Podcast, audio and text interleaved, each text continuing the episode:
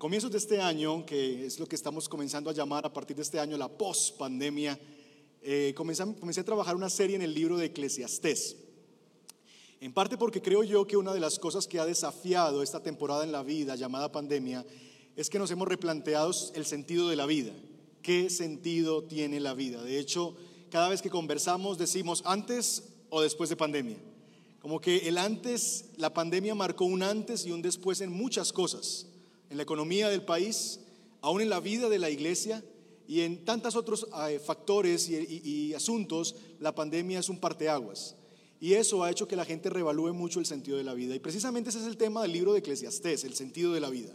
¿Cuál es el sentido de la vida? Así que nos sumergimos como iglesia durante 24 semanas, o más bien 24 sermones que trabajamos en diferentes semanas, ah, estudiando el sentido de la vida.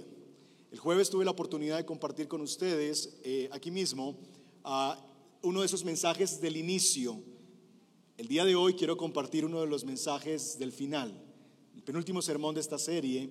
Y para eso quiero invitarle a que usted me acompañe en su Biblia al libro de Eclesiastés, en el capítulo 11. Así que ubique ahí en su Biblia Eclesiastés capítulo 11 y vamos a leer desde el verso 7. Eclesiastés 11 verso 7. Tenemos una costumbre allí en la iglesia en Colombia y quisiera que pudiéramos hacerlo aquí para que me ayuden a sentirme más, más en casa. Y es que leemos la escritura de pie en la predicación. Así que si usted tiene el texto ahí, póngase en pie y me acompaña a leer la palabra del Señor como una muestra de reverencia a la escritura. Eclesiastés 11, vamos a leer desde el verso 7 y vamos hasta ir hasta el capítulo 12, verso 8. Eclesiastés 11.7 y vamos a ir hasta el verso 8. Y lo voy a leer en la nueva versión internacional, así que si usted no tiene esa versión en sus manos, puede también ver la pantalla si lo prefiere, para que lea lo mismo. Y si quiere leer también en su Biblia, en su reina, en la reina de las versiones, pues léalo también ahí, que también es palabra del Señor. Así que desde el 11.7 comienzo a leer en favor de ustedes. Dice así la palabra del Señor. Grata es la luz y qué bueno que los ojos disfruten del sol. Mas si el hombre vive muchos años y todos ellos los disfruta, debe recordar que los días tenebrosos serán muchos y que lo venidero será un absurdo. Verso 9. Alégrate, joven, en tu juventud. Deja que tu corazón disfrute de la adolescencia Sigue los impulsos de tu corazón y responde al impulso de tus ojos. Pero toma en cuenta que Dios te juzgará por todo esto. Aleja de tu corazón el enojo y echa fuera de tu ser la maldad, porque confiar en la juventud y en la flor de la vida es un absurdo. Capítulo 12. Acuérdate de tu Creador en los días de tu juventud antes de que lleguen los días malos y vengan los años en que digas, no encuentro en ellos placer alguno, antes que dejen de brillar el sol y la luz, la luna y las estrellas, y vuelvan las nubes después de la lluvia. Un día, un día temblarán los guardianes de la casa y se encorvarán los hombres de batalla, se detendrán las molenderas por ser tan pocas, y se apagarán los que miran a través de las ventanas. Se irán cerrando las puertas de la calle, irá disminuyendo el ruido del molino. Las aves elevarán su canto, pero apagados se oirán sus trinos. Sobrevendrá el temor por las alturas y por los peligros del camino. Florecerá el almendro, la langosta resultará onerosa y no servirá de nada la alcaparra, pues el hombre se encamina al hogar eterno y rondan ya en las calles los que lloran su muerte. Acuérdate de tu Creador antes de que se rompa el cordón de plata y se quiebre la vasija de oro y se estrelle el cántaro contra la fuente y se haga pedazos la polea del pozo. Volverá entonces el polvo a la tierra como antes fue y el espíritu volverá a Dios, que es quien lo dio. Lo más absurdo de lo absurdo, todo es un absurdo, ha dicho el maestro. Oremos, Señor. Te damos gracias por la palabra leída. Rogamos por tu espíritu que nos permitas estar completamente presente para ti en los próximos minutos. Señor, necesitamos tus palabras para vivir. Háblanos, por favor. Háblanos, Señor. Queremos escuchar tu voz y que sea clara para nosotros esta tarde. Que nos edifiques, que nos hables profundamente al corazón. Especialmente, Señor, a los jóvenes aquí presentes, pero también a aquellos que ya pintan canas. Háblanos y edifícanos por la escritura. Pedimos esto por los méritos de Cristo nuestro Señor, en quien oramos. Amén. Amén. Bien, pueden tomar su lugar, hermanos.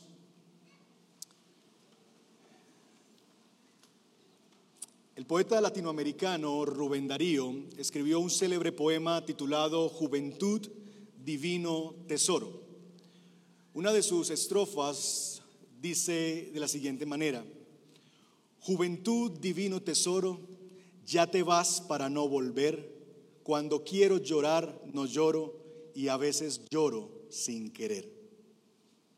Esta es la manera en la que el poeta está describiendo el tránsito desde la juventud hacia la vejez. La juventud en realidad es eso, es un divino tesoro, pero es un tesoro que perece, que se acaba, que se va entre las manos como el agua y se va para no volver.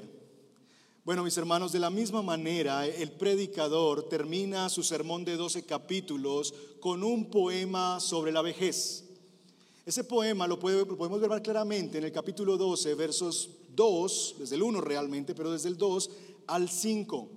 Hay unas maneras preciosas en, las que el predicador, Salomón, creo yo que escribió Eclesiastés, describe la llegada de la vejez. Unas formas gráficas, unas, unas metáforas preciosas que nos ayudan a entender precisamente esa realidad de la vejez. El mensaje central de este pasaje que acabamos de, leer lo encontramos en el verso 10 del capítulo 11, en la segunda parte. Porque confiar en la juventud y en la flor de la vida es un absurdo, dice el predicador. Confiar en la juventud y en la flor de la vida es un absurdo. Y para convencernos de, esa, de ese argumento, de esa verdad, el predicador nos va a entregar a nosotros un poema sobre la vejez. Así que para aquellos que toman notas, si pudiéramos pensar en un título para esta predicación, sería Reflexiones sobre la vejez para la juventud. Reflexiones sobre la vejez para la juventud. Y nos describe ese precioso poema. Porque, ¿no les parece a ustedes que nosotros tememos hablar de la vejez. No nos gusta pensar mucho en ella. Buscamos palabras para describirla de alguna manera que parezca más digerible. Está llegando a la madurez. Es la tercera edad. Nos cuesta muchas veces referirnos a la vejez como vejez. Nos cuesta decir, me estoy volviendo viejo, estoy viejo. Es difícil hablar de, la vejez. Por eso quizás es la razón por la que el predicador nos dice las cosas de la siguiente manera. Él no dice, por ejemplo, de la vejez lo siguiente. Al llegar a viejo las piernas te temblarán, tu columna se encorvará, las muelas, los dientes se te caerán y te irás quedando ciego. Eso sería muy fuerte, ¿verdad? Pero en lugar de eso nos dice lo siguiente, que es lo mismo pero en lindas palabras. Un día temblarán los guardianes de la casa, se encorvarán los hombres de batalla, se detendrán las molenderas por ser tan pocas y se apagarán los que miran a través de las ventanas. Eso es diferente, ¿no? Él no dice, estás canoso, tienes esa cabeza blanca. No, él dice, está floreciendo el almendro, porque el almendro florece blanco. Busca palabras para describir la vejez, porque mis hermanos, cuánto nos cuesta llegar a viejos, que para hablar de ello tenemos que esconder a través de bellas palabras lo difícil que es envejecer. Y eso es lo que hace el predicador, nos entrega un poema. Este es un poema sobre la vejez, pero para que sea leído por la juventud. Si tuviéramos que encontrarle un título a ese poema, quizás la palabra más adecuada para describirlo sería recuerda o Acuérdate sería el título de ese poema. Porque esa expresión aparece por lo menos cuatro veces durante el pasaje que hemos leído. Aparece en el capítulo 11, verso 7, en, la parte, en verso 8, perdón, en la parte final. Debe recordar que los días tenebrosos serán muchos. Aparece también en el verso 9, última parte, pero toma en cuenta que Dios, recuerda que Dios, en el capítulo 12, verso 1, acuérdate de tu Creador, y en el verso 6, acuérdate de tu Creador. Y lo que quiero proponerles esta mañana es que veamos cuáles son las cosas que el predicador quiere que nosotros recordemos. ¿Cuáles son las cosas que deberíamos recordar en la juventud o ya sea que lleguemos a la vejez acerca de la realidad de la vida en esta tierra, debajo del sol? Y eso nos va a servir de alguna manera como puntos esta mañana. Hay por lo menos dos cosas que el predicador quiere que recordemos antes de terminar su predicación de 12 capítulos dos asuntos que Él quiere que recordemos esta mañana, esta tarde, antes de salir de este lugar. En primer lugar, recuerda que la juventud es temporal. Recuerda que la juventud es temporal. Verso 7 dice, grata es la luz y qué bueno que los ojos disfruten del sol. Mas si el hombre vive muchos años y todos ellos los disfruta, debe recordar que los días tenebrosos serán muchos y que lo venidero será un absurdo. En otras palabras, el mensaje es, nada dura para siempre. Es lindo vivir, ¿no?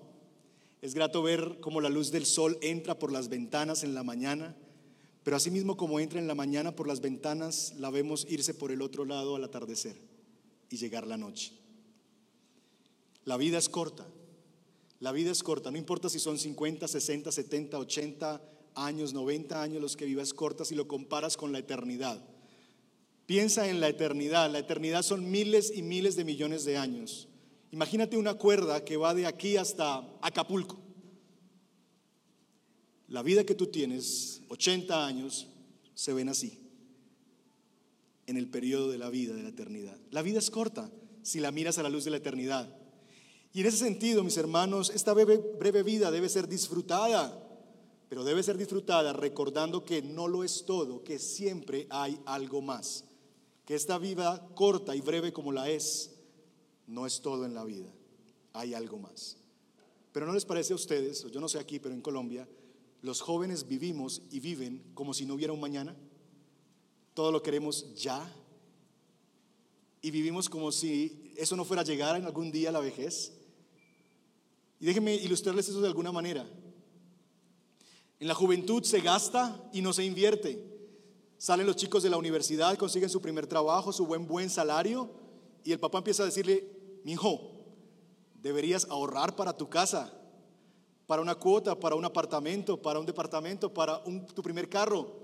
Pero el muchacho que acaba de salir al mundo laboral, él quiere gastar, él quiere lucir bien, quiere irse al buen fin y llenar maletas y maletas de cosas.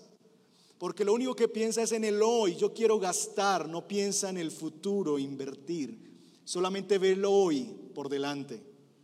En la juventud se explota y no se cultiva. En la juventud nos acostamos a las 3 de la mañana, comemos tacos a las 2 antes de ir a dormir y nos levantamos a las 6. Y levantamos como si nada y explotamos nuestro cuerpo, no se come bien, no se descansa bien, pero es al llegar la vejez que podemos ver que no somos máquinas y que esos tacos que yo comía de joven a las 3 de la mañana me están haciendo efecto ahora a los 50 y a los 60. En la juventud se gana dinero mientras perdemos personas. En la juventud se abraza el placer a costa del amor. Entonces en la juventud creemos que podemos ser colibrís, picaflores, e ir de una flor en otra, porque estoy joven, voy a disfrutar de la vida. Y no, no fuiste capaz de amar a una sola mujer en tu juventud y cuando llegas a viejo no tiene ni siquiera quien te abrigue, porque te has quedado completamente solo. Pero en la juventud creemos que eso nunca va a llegar y que podemos maltratar nuestro cuerpo, abrazar el placer por encima del amor. ¿Por qué vivimos así en la juventud? ¿Por qué vivimos así? ¿Saben por qué? Porque creemos que la juventud es un divino tesoro que nunca se nos va a quitar. Y el verso 10 habla de eso, porque confiar en la juventud y en la flor de la vida es un absurdo. Creemos que la juventud es una flor que jamás se va a marchitar, que jamás va a perecer, que jamás se va a acabar y ponemos nuestra confianza en la juventud. Y lo que dice el predicador es, confiar en la juventud es un error, porque ella se va y la vejez te va a cobrar lo que hiciste en la juventud. ¿Cómo estás viviendo tu juventud? ¿Cómo estás viviendo tu vida? ¿Cómo estás viviendo tu vida esta mañana? Déjame hacerte una pregunta de autoevaluación para que puedas preguntarte a ti mismo, ¿Cómo estás viviendo? Si hoy fuera el último día de tu vida, ¿qué harías? Eso le pasó al profeta, al rey, perdón, Ezequías. Profeta llega y le dice a Isaías, ordena tu casa porque morirás. Supongamos que Dios hace eso contigo y te dice hoy, esta mañana, morirás hoy sobre las nueve de la noche. ¿Qué harías en tus próximas 12 horas? 8 horas, 6 horas. ¿Qué harías? Piensa por un momento en eso. ¿A dónde irías? ¿Con quién estarías? Si has vivido una vida sabia, tu respuesta sería, ¿sabes qué, pastor? Yo no haría nada diferente a lo que estoy haciendo honestamente no haría algo muy distinto a lo que hago normalmente. Saldría de este lugar, iría a comer con mi familia. Le diría una vez más, como le dije esta mañana a mi esposa, que la amo y es una mujer extraordinaria, estoy feliz por el regalo que hice ya para mi vida. Abrazaría a mis hijos y les diría que los amo, les daría un beso en la frente, diría que estoy orgulloso de ellos. Y lo haría una vez más como lo hice esta mañana. Llamaría a mis papás, a mis padres, les agradecería, Hablaría con mis amigos, me despediría y les diría gracias por la amistad, gracias por ese tiempo compartido. Realmente no haría nada muy distinto a lo que hago normalmente. Si es así, eso es una señal de que estás viviendo con sabiduría. Pero si lo que piensas en tu mente es que haría cosas diametralmente distintas a las que hoy haces, quizás es porque estás viviendo neciamente. ¿Sabes por qué? Porque ese día puede ser hoy. Y ese día puede ser cada día de tu vida, el último. Vivir a la luz de la eternidad es un incentivo para vivir una vida piadosa. Cuando tú vives a la luz de que hay algo más, que esta vida es corta, se acaba y que hay una vida que me espera más allá del sol, entonces te llenas de sabiduría y de estímulo para vivir bien y sabiamente en esta tierra, porque sabes que es corta y lo que te espera es mucho más, y que como vives aquí determina dónde estarás mañana. Y cuando ves hacia la eternidad, puedes adquirir mayor sabiduría para vivir en esta vida corta terrena que tenemos. Así que en primer lugar el predicador quiere que recordemos que la juventud se acaba. Recuerda que se acaba, que es corta. Pero hay más. El predicador en segundo lugar nos quiere recordar que debemos vivir nuestra juventud con Dios en el centro. Que debemos vivir nuestra vida con Dios en el centro. Dice el verso 9, alégrate joven en tu juventud, deja que tu corazón disfrute de la adolescencia, sigue los impulsos de tu corazón y responde al estímulo de tus ojos. Me gusta como lo dice la nueva traducción viviente, gente joven, la juventud es hermosa, disfruten cada momento de ella. Hagan todo lo que quieran hacer, no se pierdan nada. Yo sé que hay personas que leen esto y se sonrojan, porque como que eso está en la Biblia, eso suena como mundano, esa, invitación parece como, como de otra cosa, pero menos de la escritura. hermanos, la juventud es temporal, la juventud no lo es todo, pero ¿saben qué? Es hermosa y hay que vivirla y hay que disfrutarla. Y es que hay una concepción en el pueblo de Dios en general que no solamente muchas veces es equivocada, sino que en ocasiones es herética. Y es la concepción de que Dios se opone al placer, que Dios se opone a la alegría, como que si tú quieres agradar a Dios, tienes que huir de la alegría. como que buscar glorificar a Dios es un camino que nos aleja de la verdadera alegría y del gozo. Como que los jóvenes están en un camino y tienen que decidir, o vas a honrar a Dios con tu vida o vas a ser feliz. Y nos pone muchas veces en ese, en ese asunto como que tenemos que elegir entre la alegría y Dios. Y muchas veces eso ha permeado la realidad de la iglesia. Pero mis hermanos, la verdad es que la escritura enseña todo lo contrario. La escritura enseña en el Salmo 4.7, tú, hablando de Dios, pusiste en mi corazón más alegría que la de tener trigo y vino en abundancia. El salmista está reconociendo que Dios da la alegría. El Salmo 119, 111, tengo tu palabra como una herencia eterna, porque tus mandamientos alegran mi corazón. El salmista está diciendo, tu palabra le da alegría a mi alma. La alegría, dice Gálatas, es un fruto del Espíritu, mas el fruto del Espíritu es amor, gozo. La alegría de hecho es un mandamiento. Pablo a los filipenses les dice, regocíjense en el Señor. Otra vez les digo, regocíjense. Dios manda el gozo, manda la alegría, así que Dios no está opuesto a la alegría, Él la da, en Él se halla y Él la demanda de nosotros. Dios quiere un pueblo alegre, gozoso, que se deleite en Él y por causa de Él. De tal manera que cristiano no es sinónimo de amargura. Un cristiano amargado es una mala representación de la obra de Cristo. Porque no es posible, mis hermanos. Sé que hay momentos difíciles en la vida y que uno puede sonreír cuando ha perdido un ser querido o cuando está en una dificultad. esas son circunstancias en la vida.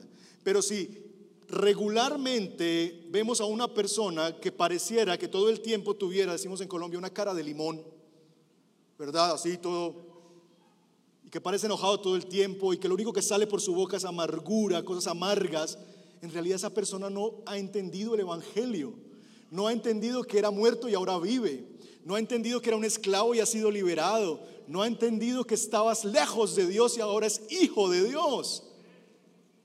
Eso debería causar gozo y regocijo de quienes somos en Cristo. Así que Dios nos estimula, nos invita al gozo. Dios quiere, joven, que tú te alegres. Pero, vean conmigo, verso 10, verso 9. Sigue los impulsos de tu corazón y responde al estímulo de tus ojos, pero toma en cuenta que Dios te juzgará por todo esto. Pero, capítulo 12, verso 1, acuérdate de tu Creador en los días de tu juventud. Pero, verso 6, acuérdate de tu Creador. Sí, Dios quiere que te goces en la juventud, Dios estimula tu gozo, Dios manda el gozo, la alegría, pero quiere que la vivas delante de Él. Los jóvenes Deben recordar que no son autónomos, que son creados por un Dios que tiene autoridad sobre cada uno de nosotros y que el Creador al terminar nuestra corta vida traerá toda obra a juicio. Debemos vivir con esa conciencia de que siempre estamos delante del rostro de Dios. Los reformadores llamaban a eso vivir coram deo, una vida coram deo, vivir con el rostro, coram rostro, cara, vivir siempre conscientes de que todo el tiempo el rostro del Señor está delante de nosotros. Arces Paul lo explica de la siguiente manera, vivir corandeo es vivir toda la vida en la presencia de Dios, bajo la autoridad de Dios, para la gloria de Dios. Vivir así, corandeo, es entender que sea lo que hagamos, donde sea que lo hagamos, estamos haciéndolo bajo la mirada de Dios. Es lo que el salmista dice, Señor, si yo subiera a lo alto, allí tú estás, Salmo 139. Pero si bajara al fondo, al fondo del mar, también estará allí tu diestra, tu presencia conmigo. No hay lugar en el planeta Tierra donde podamos escapar de la mirada de Dios. Tú puedes esconderte en un lugar, en una habitación, en un antro, donde sea que esté, allí están los ojos de Dios. Seas creyente o no seas creyente, los ojos del Señor recorren toda la tierra, dice la Escritura. Vivimos todo el tiempo Así no haya wifi, si está la presencia de Dios. Él está todo el tiempo delante de nosotros. No existe un lugar tan remoto del cual podamos escapar de su penetrante mirada. Dios está con nosotros esta mañana mientras la palabra es predicada, mientras adoramos como iglesia, como lo estará contigo cuando vayas a comer con tu familia al salir de aquí. Es tan cierta la presencia de Dios hoy en la mañana en este lugar, como lo será mañana cuando te sientes con ese cliente a vender lo que tú vendes. Ahí también está Dios. De tal manera, mis hermanos, que nos ayudaría considerar algunas preguntas antes de vivir nuestra vida ligeramente. Para saber y para darnos cuenta si, si realmente tenemos conciencia de que vivimos todo el tiempo corandeo con el rostro de Dios. Déjenme darle algunas preguntas que pudieran ayudarles. ¿Me animaría a hacer eso que estoy a punto de hacer sabiendo que delante de mí está el rostro de Dios? ¿Me atrevería a ir a ese lugar sabiendo que Dios va conmigo? ¿Entraría en esa relación con ese chavo, con esa chava, con ese hombre, con esa mujer, sabiendo que el rostro de Dios está ahí? ¿Diría estas palabras que estoy a punto de decir sobre esa persona, sabiendo que tengo a Dios aquí como testigo? ¿Metería eso en mi cuerpo sabiendo que Dios habita dentro de mí? ¿Miraría esa imagen en la pantalla, en el computador, en mi celular, sabiendo que ahí está el rostro de Dios viendo conmigo lo que yo veo? Si viviéramos más conscientes de la presencia de Dios, creo que podríamos vivir una vida mucho más santa delante de Él. Pero olvidamos esta verdad, olvidamos que creámoslo o no, vivimos delante del rostro de Dios todos los minutos de nuestra vida. Nuestro problema ante esa realidad de que Dios quiere nuestro gozo, pero quiere que vivamos nuestro gozo delante de Él, del rostro de Él, entendiendo que llegará un día en que nos va a juzgar por cómo vivimos. Es que nosotros llegamos a pensar que lo que nos da placer son las cosas que nos destruyen. Y esa es la realidad. Nuestro problema es que hallamos placer en lo que nos destruye. Nuestra naturaleza pecaminosa hace que nuestro corazón se deleite en la maldad, en lo que lo daña, en lo que no aprovecha. Por alguna razón nuestro corazón caído haya placer en lo que lo daña. Por eso un hombre ve una botella y aunque sabe que, le va a dañar, que le va a destruir no solamente su cuerpo a través de una cirrosis quizás, sino que además de eso le va a dañar su familia, su matrimonio, la visión de sus hijos hacia él, su trabajo lo va a perder, él está dispuesto a arriesgarlo todo y a perderlo todo porque cree que ahí está su placer y cree que lo que le da placer en realidad olvida que es lo que lo destruye. El hombre que transita por la vida en relaciones ligeras con otras personas, con otras mujeres, cree que esos cinco minutos, esos cinco minutos de alegría, entre comillas, de placer, no va a pasar nada y es capaz de destruir 20 años de matrimonio, el testimonio delante de sus hijos, por eso, porque cree que le da placer aquello que le destruye e ignora esa verdad. Y así somos los seres humanos. Amamos lo que nos daña. Eso es una persona sin Cristo. Ese es un corazón pecaminoso. Amamos lo que nos destruye, lo que nos daña. Es por eso, mis, mis hermanos, que lo primero que necesita un joven para vivir a plenitud su juventud es nacer de nuevo. Querido joven que estás aquí, yo no te conozco, yo no sé quién eres, es la primera vez que estoy aquí. Pero sea que tú vienes de una familia cristiana o no, tú debes tomar una decisión por Cristo y entender que Dios no tiene nietos, que no hay un pedigrí cristiano, que no se nace cristiano, sino que tú tienes que venir a la vida nueva venir a Cristo y elegir a Cristo por la gracia de Dios que te impulsa a venir a Él. Y abrazar a Cristo como tu Señor y Salvador. Y la única manera en que tú vas a empezar a odiar el pecado y amar a Dios es si recibes un nuevo corazón. Lo primero que necesita un joven para vivir su juventud a plenitud es recibir un corazón que pueda regocijarse en y por las cosas correctas. Aquellas cosas que suman al gozo eterno, no que lo reduce. Entiendo que ustedes, déjenme ilustrarles esto, llaman a lo que nosotros llamamos chulo en Colombia, ustedes lo llaman sopilote. Es un animalito negro que come cosas no muy ricas, ¿verdad? Carroña, sopilote, es así, ¿verdad? Se llama así. Bueno, déjenme ilustrarles eso, esta verdad a través de este ejemplo.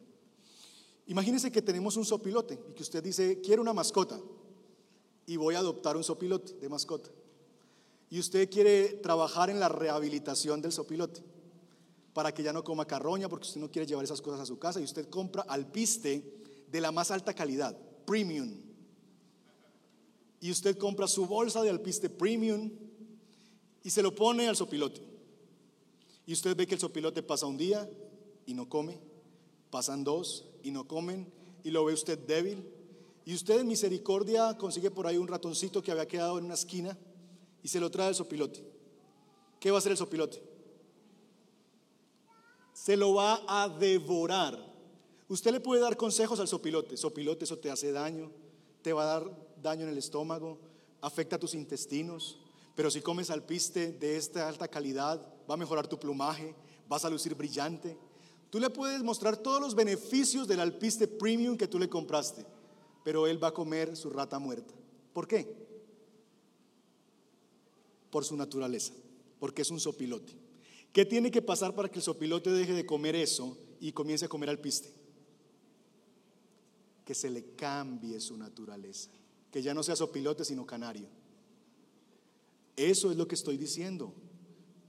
Lo que tú necesitas para empezar a gozarte de las cosas correctas y en las cosas correctas es que se te cambie la naturaleza.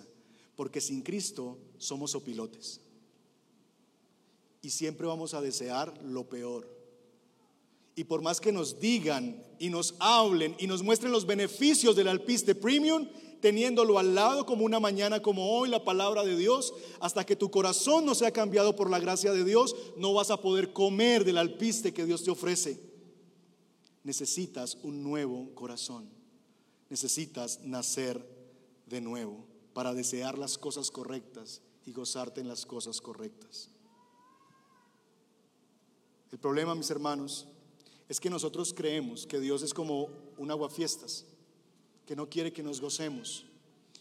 Y lo que debemos entender es que cuando Dios prohíbe, cohíbe o limita un placer, no es para disminuir nuestra alegría, sino para mantenerla o aumentarla.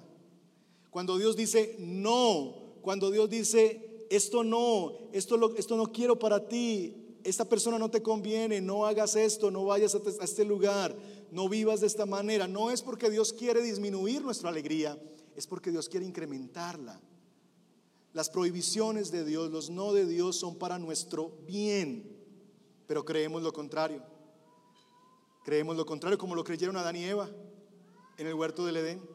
Adán y Eva tenían no sé cuántos, pero cientos de árboles frutales para su deleite, para su placer. Pero, Adán, pero Eva puso sus ojos en uno. Pero Eva, puedes comer de este, de este, de este. No, quiero ese. Ese. Ese solamente. Pero Eva, tienes toda la oferta de Dios aquí. Todos los placeres y deleites que Dios te ha dado. La variedad de árboles que hay. Dios se reservó ese. Dios dijo no a ese no importa, yo quiero ese porque creo que ese me dará mayor placer. Y es la trampa que la serpiente tenta, a Eva. Y le dice, Eva, ¿no te parece que Dios, si Dios fuera tan bueno como Él dice ser, no te prohibiría nada? ¿Te dejaría comer de ese árbol?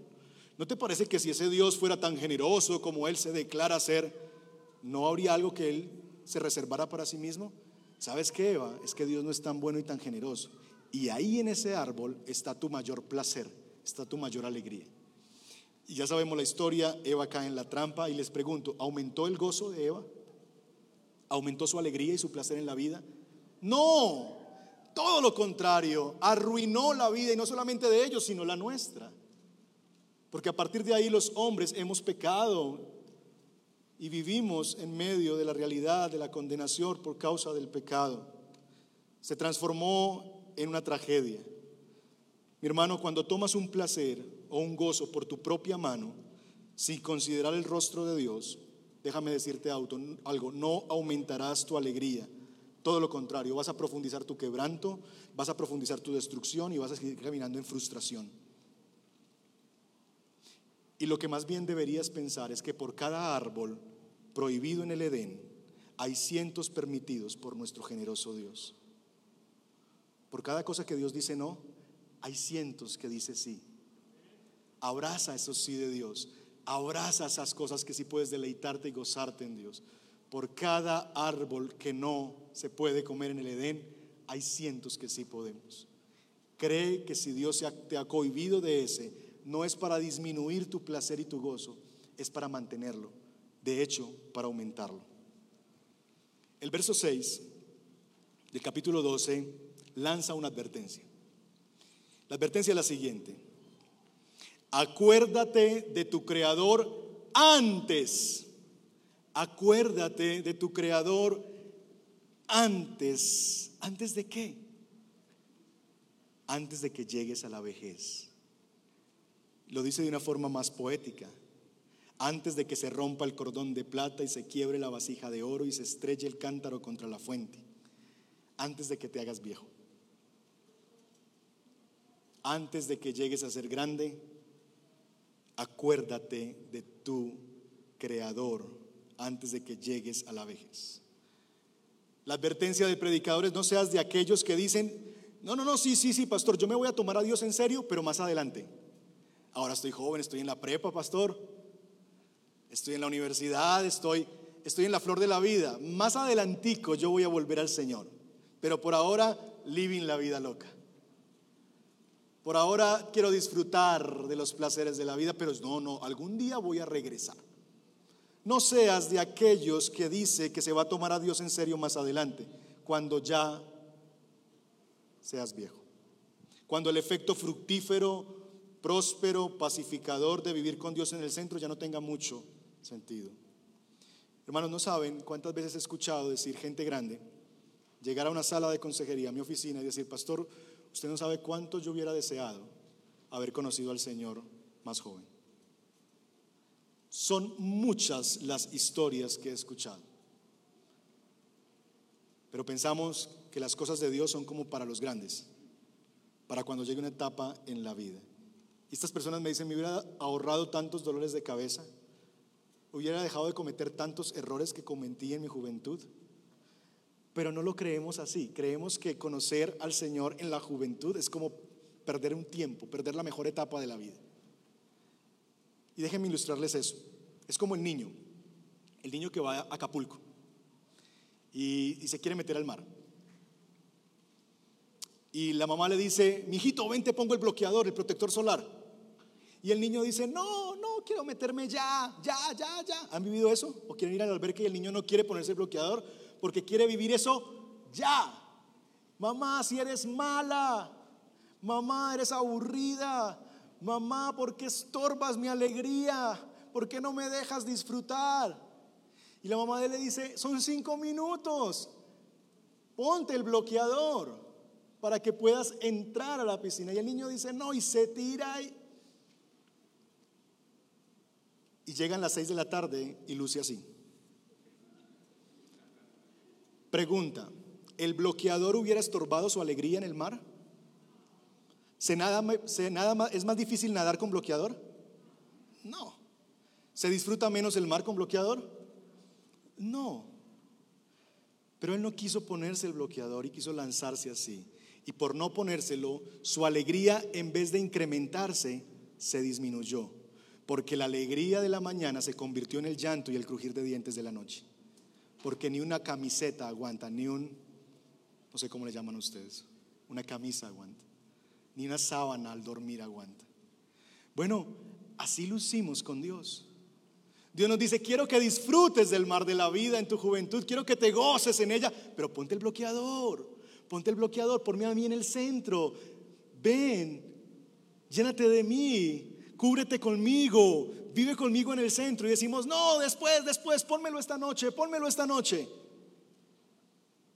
Y nos lanzamos al mar de la vida y cuando llega el atardecer de la vida estamos insolados.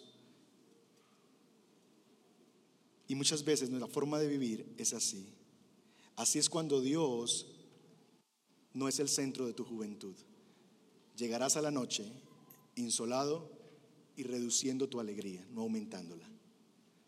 Cuando Dios te pone un bloqueador, cuando Dios te pone una prohibición, cuando Dios dice algo no en tu juventud, míralo como un protector solar.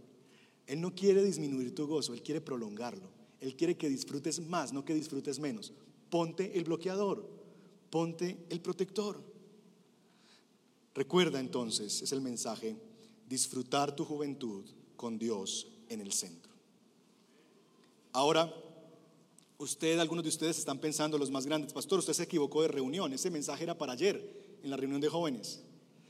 Pero pastor, yo ya estoy como el álamo, ya me floreció el álamo, ya las molenderas se cayeron. Pastor, ese mensaje era para ayer, no para hoy. ¿Hay algo para nosotros los grandes? ¿Hay algo para nosotros en la vejez? ¿Hay algún mensaje que podamos sacar aquí para los adultos mayores presentes? Y la respuesta es sí, hay un mensaje en el pasaje, en el texto. Y el mensaje es el siguiente, no desperdicies tu vejez. No desperdicies tu vejez. Alguien alguna vez dijo, si la juventud supiera y la vejez pudiera. Y esa es una frase muy sabia. Si la juventud supiera. Porque cuando se es joven, se es necio. La Biblia dice que la necedad está arraigada en el corazón del muchacho. En la juventud uno cree que todo lo puede por fuerza, que todo lo puede por ánimo, por, por, por ímpetu, que el ímpetu es suficiente en la vida. Tengo la fuerza, tengo la energía, tengo las ideas. Si la juventud supiera. Pero también es cierto que si la vejez pudiera. Porque aunque en la juventud se carece muchas veces de conocimiento, todavía se puede adquirir, todavía se puede procurar. Por eso el predicador enseña sabiduría y pide recordar estas cosas en la juventud. Es verdad, la juventud tiende a ser necia, a no escuchar el consejo, pero todavía se puede adquirir. Yo digo que Eclesiastés fue el libro que no leyó Proverbios. Porque en Eclesiastés vemos a una persona que se golpea contra la vida y busca el sentido de la vida en el conocimiento, en la ciencia, en las letras, y se mete profundamente creyendo que allí va a hallarlo y no lo encuentra, y luego se va al placer, y entonces se entrega al vino, se entrega a las mujeres, se entrega a, a amontonar cosas y tampoco lo encuentra allí. Luego se hace rey y se encuentra con el poder, teniendo esclavos y esclavas y mujeres y todas estas cosas, y él pasa año tras año en su vida buscando dónde está el sentido de la vida, dónde hay algo de placer, para llegar al capítulo 12, después de años, años, décadas, y decir, ¿saben una cosa? El fin de todo es esto, teme a Dios y guarda sus mandamientos. Toda una vida desperdiciada para llegar al final, a la conclusión, todo se trata de temer a Dios. Pero en el libro de Proverbios, es en el capítulo 1 donde se nos dice de lo que se trata la vida. El principio de la sabiduría es el temor al Señor. De tal manera que tú puedes vivir en proverbios tu vida y arrancar con el temor del Señor y vivir el resto de tu vida por los consejos de Dios. Puedes vivir si estés y llegar al final de tu vida para decir lo mismo que pudiste haber dicho al comienzo de tu vida. Envejecer es simplemente madurar para el reino de Dios. Eso es bello, ¿no? Precioso. Envejecer es madurar para el reino de Dios. Y si estás grande y todavía tienes fuerzas y tienes dones que Dios te ha dado, y si tienes vida, si estás aquí es porque todavía Dios tiene propósitos contigo y a través de ti. Todavía hay propósitos sabios, santos y eternos que Dios tiene para ti. Si todavía tienes fuerzas y estás aquí, ¿por qué no usarlos? Yo no sé aquí, pero por ejemplo en Colombia las reuniones de oración son pobladas, llenas de personas de adultos mayores. Y eso es un regalo, porque muchos de nosotros, ministros del Evangelio, estamos de pie por la oración tuya, hermanita, tuya, hermanito, que dobles rodillas por tus pastores. Y es una enorme bendición. Pero hay más. Has cosechado sabiduría por los años. Has cosechado formas de ver la vida, que puedes ayudar y servir a otros. Todavía estás vivo. Pero muchas veces cuando llegamos a la vejez morimos antes de morir. Ralph Winter ha comentado lo siguiente, la mayoría de los hombres no muere por la vejez. Dice él, muere porque se jubilan. Salva tu vida y la perderás, dice Winter. Al igual que otras drogas u otras adicciones psicológicas, la jubilación es una enfermedad virulenta, no una bendición. Y él dice, ¿dónde ven en la Biblia la jubilación? ¿Se jubiló Moisés? ¿Se jubiló Pablo? ¿Se jubilaron Pedro y Juan? ¿Se jubilan los militares en medio de la guerra? Y el punto de Winter no es condenar la jubilación, sino más bien decirnos, no te mueras antes de tiempo. La jubilación no es el propósito de la vida. Hay mucha gente en mi país que ve eso como la meta de la vida. El propósito de la vida es la jubilación. Matarnos y dejar de disfrutar la vida 40 años para que llegara un momento y decir por fin voy a poder disfrutar cuando ya queda muy poco y la gente con la que pude haber disfrutado ya se ha ido. Porque pusimos el propósito en la cosa incorrecta. El propósito de la vida no es la jubilación. El propósito de la vida es vivir para la gloria de Dios. Todos los días de tu vida, seas joven, seas grande. Así que, si tú puedes dar todavía tu fuerza, tu tiempo, tus recursos, tu sabiduría a quien dio su vida por ti, ¿por qué no hacerlo? Si todavía estando en la vejez puedes dar tu fuerza, tu tiempo, tus recursos, tu sabiduría por la causa de aquel que dio su vida por ti, ¿por qué no hacerlo? ¿Por qué quedarnos como en la nada? Todavía, hermano, que estás en, la, en el atardecer de la vida, tienes mucho para dar para la causa y la gloria de Dios.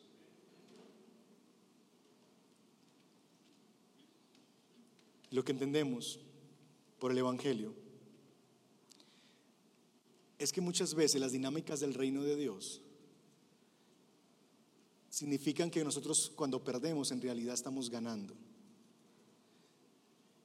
Miremos la vida de Jesús, por ejemplo. Jesús vivió 33 años. Y si nosotros estuviéramos en los tiempos de Jesús y lo hubiéramos clavado en la cruz, hubiéramos dicho quizás algo como lo que sigue. Qué desperdicio de vida. Ese muchacho, ¿se imaginan lo que hubiera sido a los 53? ¿Se imaginan si hubiera vivido 30, 40 años más y si hubiera bajado de esa cruz y se hubiera escondido? ¿Se imaginan si eso lo hizo en tres años? ¿Se imaginan lo que pudo haber hecho en muchos más años? Porque en nuestra mente creemos que ganamos más cuando conservamos.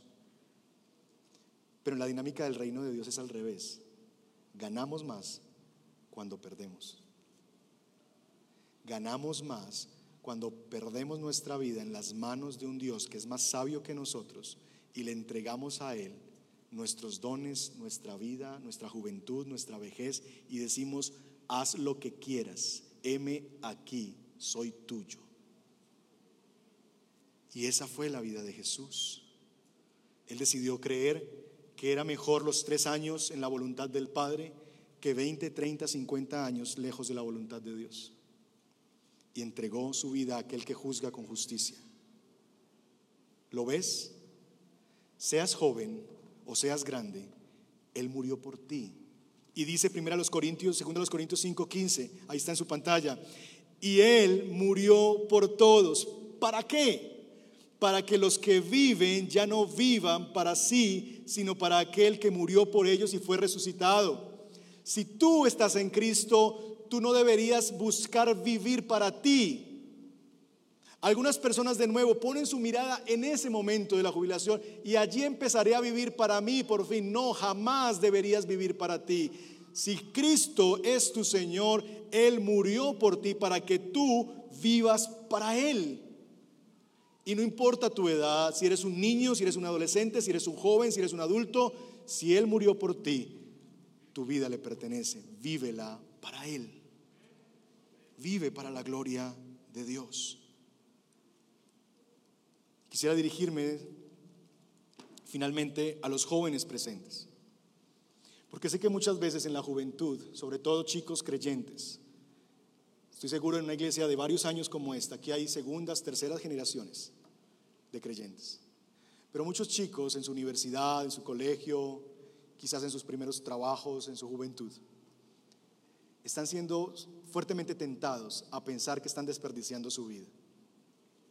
Y están ahí en la universidad y sus amigos se burlan de él porque ve esa chica, esa chava, que le hace cambio de luces y que lo mira de cierta manera y los amigos le dicen, no seas tonto, ¿no ves cómo te mira?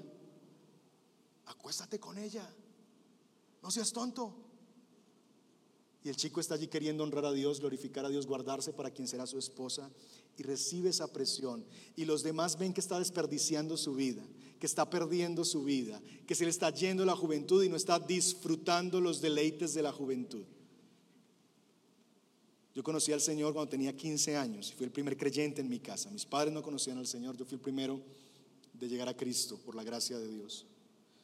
Y cuando yo tomé la decisión, estando en la universidad, de suspender mis estudios, estudiando marketing y le dije a mi familia, Dios me llamó, yo quiero servir a los propósitos de Dios, fue un escándalo familiar. Este muchacho se va a tirar la vida, ¿qué va a hacer? Porque para la gente, cuando tú tomas una decisión de vivir para la gloria de Dios, estás desperdiciando la vida. Pero saben, han pasado desde ese entonces más de 20 años y no ha habido un día en mi vida en el que yo me hubiera arrepentido de tomar esa decisión por Cristo, de haber venido a Cristo. Porque hoy disfruto cada minuto de mi vida, de los placeres y los deleites que Dios me da. Así que querido joven, que está siendo presionado por la sociedad, y que está siendo acusado de ser un tonto que está perdiendo su juventud. No eres un tonto, eres sabio. Y quiero terminar con esta frase. No es un tonto el que da lo que no puede conservar para ganar aquello que no puede perder. No es un tonto cuando le das lo que no puedes conservar, tu juventud, porque se va, en las manos de Dios, para ganar aquello que nadie te podrá quitar, Cristo mismo. Así que no eres un tonto cuando decides vivir para la gloria de Dios tu juventud, tu vejez, tu adultez. Eres sabio y eso nadie te lo quitará. Vive para la gloria de Dios. Deleítate en los placeres que Dios te permite en esta vida bajo el sol. No te aferres tanto a ellos porque solamente es la cuota inicial de lo que te espera en la gloria de Dios. Quiero dejarles con dos preguntas y con eso terminamos. Dos preguntas para que las hablen en sus grupos pequeños. Primera, ¿cómo podemos ayudar a nuestros adultos mayores a vivir su vejez con dignidad, productividad para lo eterno? ¿Cómo como iglesia podemos ayudar a nuestros hermanos más grandes a vivir para la gloria de Dios? A que sirvan con sus dones, a que nos bendigan con su sabiduría. ¿Cómo podemos hacerlo? En segundo lugar, ¿de qué forma podemos ayudar a nuestros jóvenes a generar conciencia de vivir corandeo y de estar dispuestos a perder aquello que no pueden retener, su juventud, para ganar aquello que jamás les puede ser quitado, la vida eterna, Cristo mismo. Hermanos, quien quiera que tú seas, si vives y estás en Cristo, es para que ya no vivas para ti, sino vivas para aquel que murió por ti y fue resucitado. Oremos.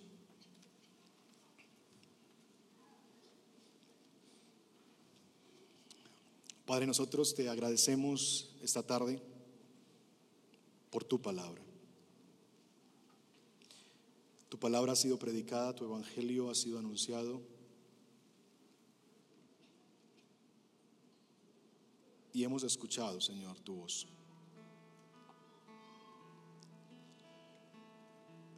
Yo oro especialmente por los más jóvenes aquí presentes. que están quizás batallando en sus corazones.